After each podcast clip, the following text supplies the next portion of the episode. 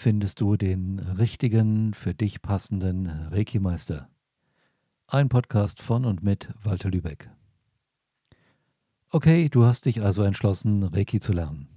Super, finde ich gut. Hat mir seinerzeit 87 echt viel gebracht in meinem Leben.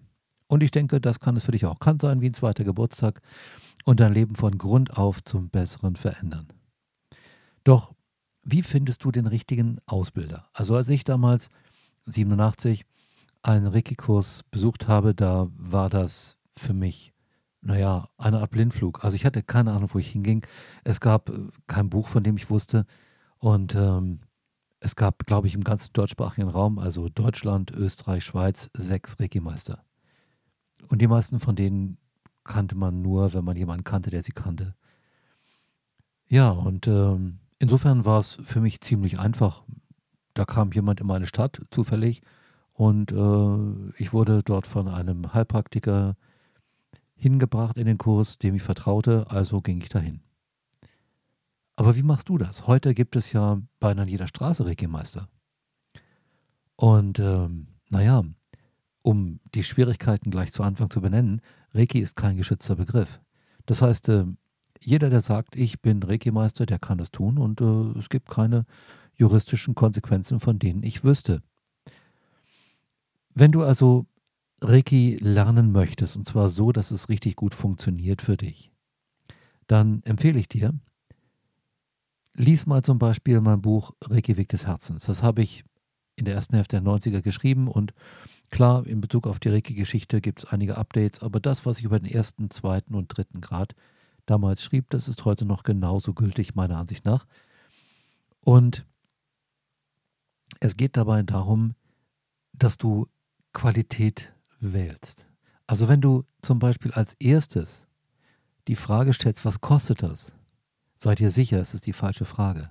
Und damit meine ich nicht, es ist völlig egal, was es kostet. Natürlich ist es das nicht. Nur je länger der Reiki-Kurs zurückliegt, desto wichtiger ist es, ob du was Vernünftiges gelernt hast und ob das wirklich alles funktioniert oder nicht.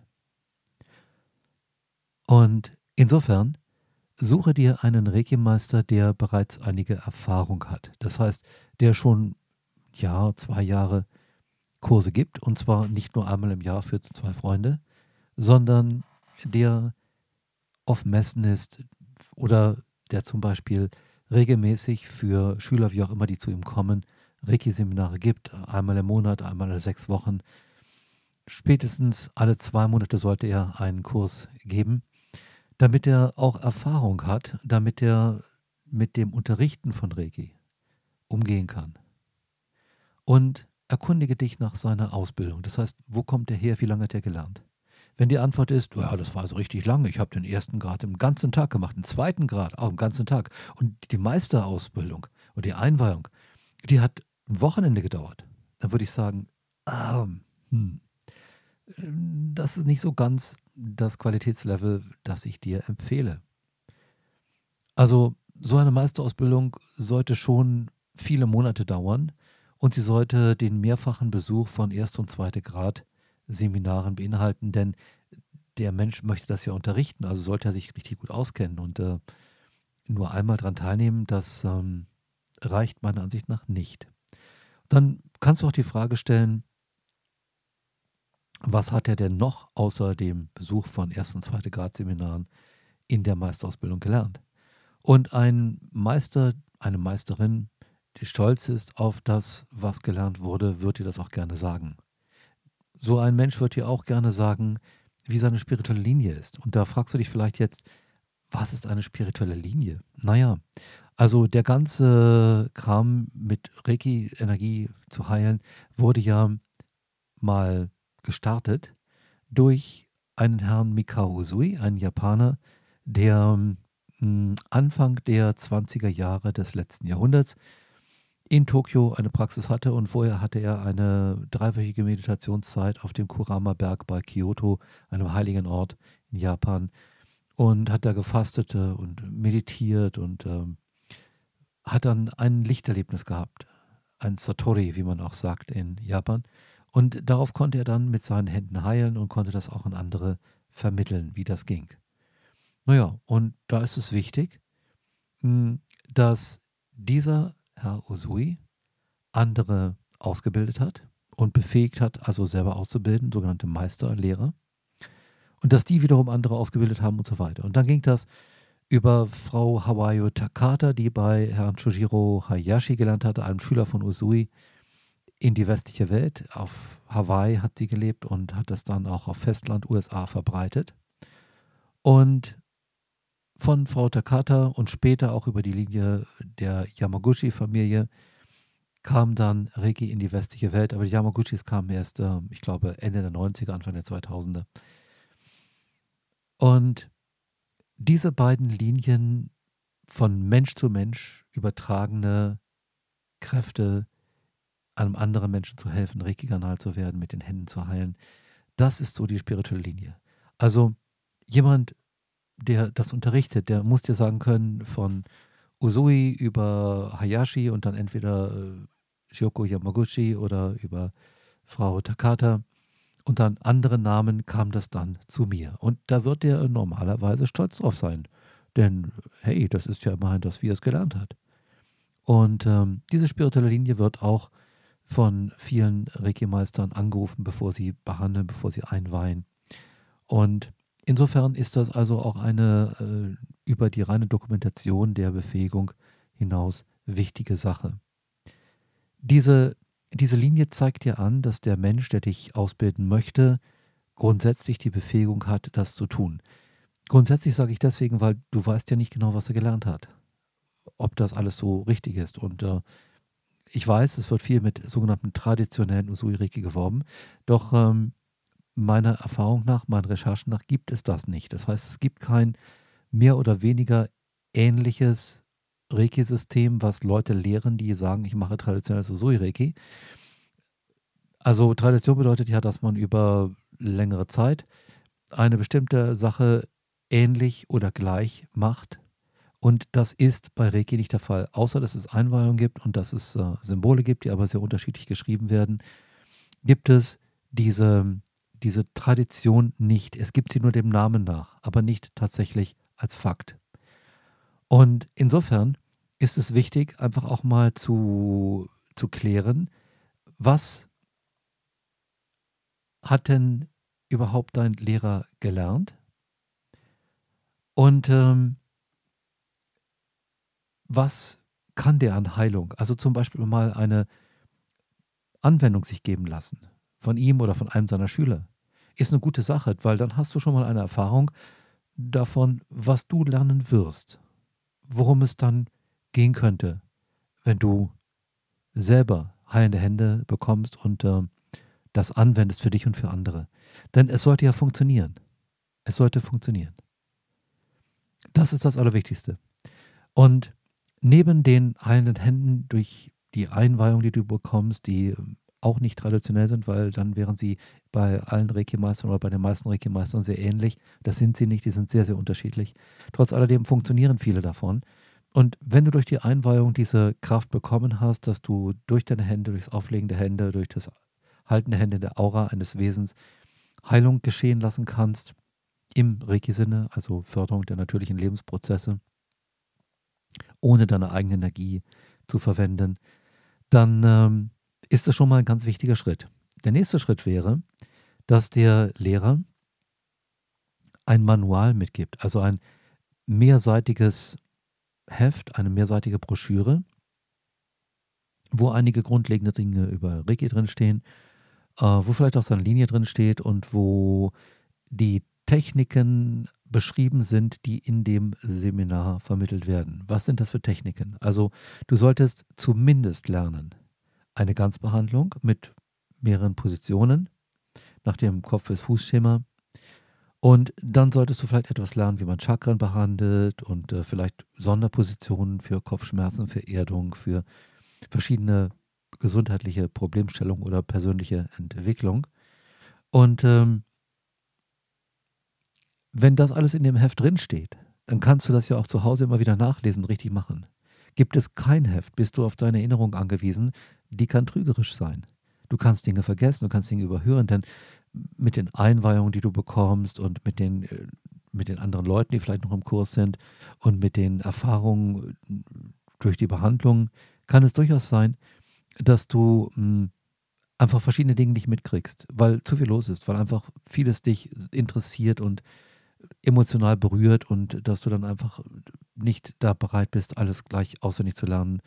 Dafür hat man ja ein Manual. Also ich verteile zum Beispiel in meinen Rainbow-Reiki-Kursen Manuale, da sind 150, 180 A4 Seiten in den Grundkursen drin, plus einige Videos. Und die Menschen können dann auch das Webinar komplett aufnehmen, wenn sie das wollen und sich das immer noch mal wieder anhören. Eine gute Dokumentation ist sehr wichtig und denke bitte dran, noch einmal die Erinnerung, es geht bei so einer wichtigen Sache wie Reiki nicht in erster Linie ums Geld. Dass du den Kurs bezahlen können musst, ist natürlich klar. Andererseits, wenn du sagst, ah ja, ich brauche kein Manual und das ein Tag Ausbildung reicht auch und es müssen ja nicht zwei Tage sein und äh, ähm, der Reiki-Lehrer hat jetzt keine spirituelle Linie angegeben, aber der wirkt auf mich irgendwie ganz nett. Dafür kostet es nur 50 Euro. Dann würde ich sagen, bitte, bitte, bitte überleg dir das noch ein paar Mal. Denn in einigen Jahren wirst du dich nicht glücklich schätzen, einen möglicherweise schlechten Reiki-Kurs gemacht zu haben. Da wirst du sagen, wenn du von anderen hörst, was die für tolle Dinge, für tolle Erfahrungen machen, für Dinge, tolle Dinge bewirken, hätte ich doch mal einen richtigen Reiki-Kurs belegt. Also bitte spar lieber ein bisschen länger, als dass du sagst, ich möchte so billig wie möglich und so wenig wie möglich. Zwei Tage sollte ein erster Gradkurs schon dauern. Und ähm, es sollten mehrere Einweihungen gegeben werden.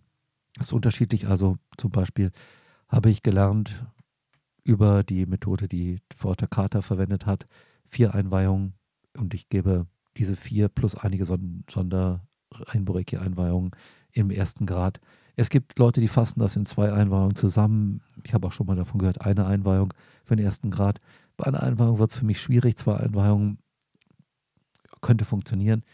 Die Methode, die Frau Takata gemacht hat, also diejenige, die das in den Westen gebracht hat, sind vier Einweihungen. Das gibt es auch dann bei Usui und bei Hayashi, soweit die heutigen, heutigen Forschungen äh, gehen. Äh, trotz alledem, wenn das zwei zusammengefasste Einweihungen sind, wo man also die Einweihung 1 und 2 in die erste und die Einweihung 3 und 4 in die zweite gepackt hat, mag das gehen. Trotz alledem, zwei Tage Ausbildung sollten es sein. Du musst Gelegenheit haben, dir das alles in Ruhe zur Gemüte zu führen und äh, in Ruhe alles auszuprobieren. Äh, es kann durchaus sein, dass ähm, erst am zweiten Tag mehr Praxis gemacht wird. Das mache ich zum Beispiel auch bei meinen Kursen. Einfach deswegen, weil es sich nicht mehr so gut lernt, wenn man viel Energiebehandlung bekommt. Dann ist man so mit dem beschäftigt, was in einem vor sich geht. Da äh, passt da nicht mehr viel rein. Auch dafür ist übrigens ein Manual so wichtig, dass man ein gedrucktes, nicht ein handgeschriebenes Manual bekommt wo man die wichtigen Dinge, also zum Beispiel Anwendungen, nachlesen kann. Ein Reiki-Meister sollte auch verfügbar sein für Fragen. Heißt es das jetzt, dass du ihn endlos fragen kannst und das kostet alles nichts? Naja, so weit würde ich nicht gehen, denn auch ein Reiki-Meister muss ja von dem, was er macht, irgendwie leben. Und ähm, insofern, wenn du von dem ein, zwei Stunden Unterweisung haben willst nach dem Kurs, dann wird es wahrscheinlich etwas kosten. Andererseits, wenn es einfach darum geht, dass du ihm per E-Mail ein, zwei Fragen stellst, dann sollte sowas normalerweise im Preis mit drin sein. Und ähm, er sollte auch froh sein, dass du etwas mit Reiki machst und dass er dir dann unter die Arme greifen kann, damit du das besser verstehst, um was es geht und was du machen kannst. Auf dem Markt gibt es natürlich viele Bücher. Kannst du Reiki aus Büchern lernen? Nein. Ein ganz klares Nein. Du brauchst zum einen die Einweihung, zum anderen brauchst du auch tatsächlich jemanden, der dir über die Schulter schaut, der dich korrigiert, der dir sagt, hey, probier doch mal so, mach mal nicht so. Und ähm, es gibt auch viele Bücher auf dem Markt, die, da steht zwar Reiki drauf und da gibt es fantasievolle m, hm, Biografien. Wenn du aber dann mal im Internet recherchierst, dann tauchen diese Autoren nirgends auf. Also die sind nicht, äh, die haben keine Webseite, die haben keine Präsenzen auf Messen oder Ausstellungen oder online äh, oder online hm, Kongressen. Und dann stellt sich mir die Frage, gibt es die überhaupt oder sind die ein Kunstprodukt, weil man gerne ein Buch besser über die Ladentheke bringen wollte? Und ja, das gibt es durchaus. Also wenn du dir Bücher zulegst, um deine Kenntnisse zu vertiefen und nicht statt einem Seminar, das geht so nicht, dann ähm, wähle am besten auch Bücher aus von Autoren, die selber Erfahrung haben. Das heißt, die du im Internet findest, die eine Webseite haben, die vielleicht äh, YouTube-Videos rausgebracht haben. Das müssen sie nicht, aber das wäre ein Zeichen dafür, dass es sie überhaupt gibt. Und dass sie, äh, dass sie eben Kurse anbieten und so etwas. Äh, und dann kannst du davon ausgehen, dass die vielleicht auch eine gewisse Erfahrung haben. Das ist schon mal wichtig. Und dann gibt es viele Meinungen über Reiki, aber nicht Tatsachen. Tatsachen gibt es relativ wenige, in den letzten Jahren aber immer besser erforscht. Also richtig los ging die Reiki-Forschung seit etwa Mitte, Ende der 90er Jahre. Und ähm, da haben einige Reiki-Meister wirklich ganz, ganz viel gemacht. Zum Beispiel Ajava Petter, ich auch, William Lee Rand, Tadao Yamaguchi. Und ähm, dann später kamen akademische Forscher dazu. Die haben dann versucht, von der akademischen Seite her richtig Quellenforschung zu betreiben, beispielsweise Justin Stein, äh, Julian Jonkers. Und das sind Bücher, die lohnt es sich zu lesen, wenn du was über die Reiki-Geschichte wissen möchtest. Wenn es dann darum geht, über die Anwendung, weil die Reiki-Geschichte gibt dir erstmal ja, spannende Lesestunden, aber hilft sie dir, dass du besser behandeln kannst? An sich nicht, nein. Ähm, dann halte dich an Bücher von Autoren, die wirklich gezeigt haben, dass sie viel machen, dass sie viel ähm, Erfahrung haben mit Kursen, mit Behandlung und ähm, probiere einfach aus, was für dich gut funktioniert. Die Grundlagen dazu findest du immer in einem Seminar oder Webinar mit einem erfahrenen Reiki-Meister.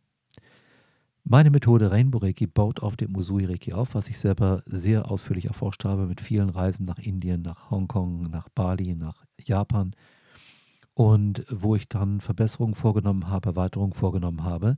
Trotz alledem gibt es auch bei Usui Reiki selbstverständlich richtig gute Lehrer, die das ernst meinen, was sie tun, die sich gründlich informiert haben, die viel gelernt haben und es lohnt sich einfach da mal auf die Suche zu gehen und vielleicht besuchst du sogar bei zwei oder drei oder vier Reiki-Meistern unterschiedlicher Linien, die Erfahrung haben, einen ersten Grad.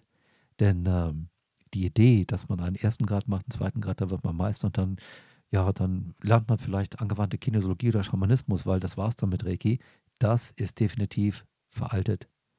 Es gibt bei Reiki Unmengen zu lernen.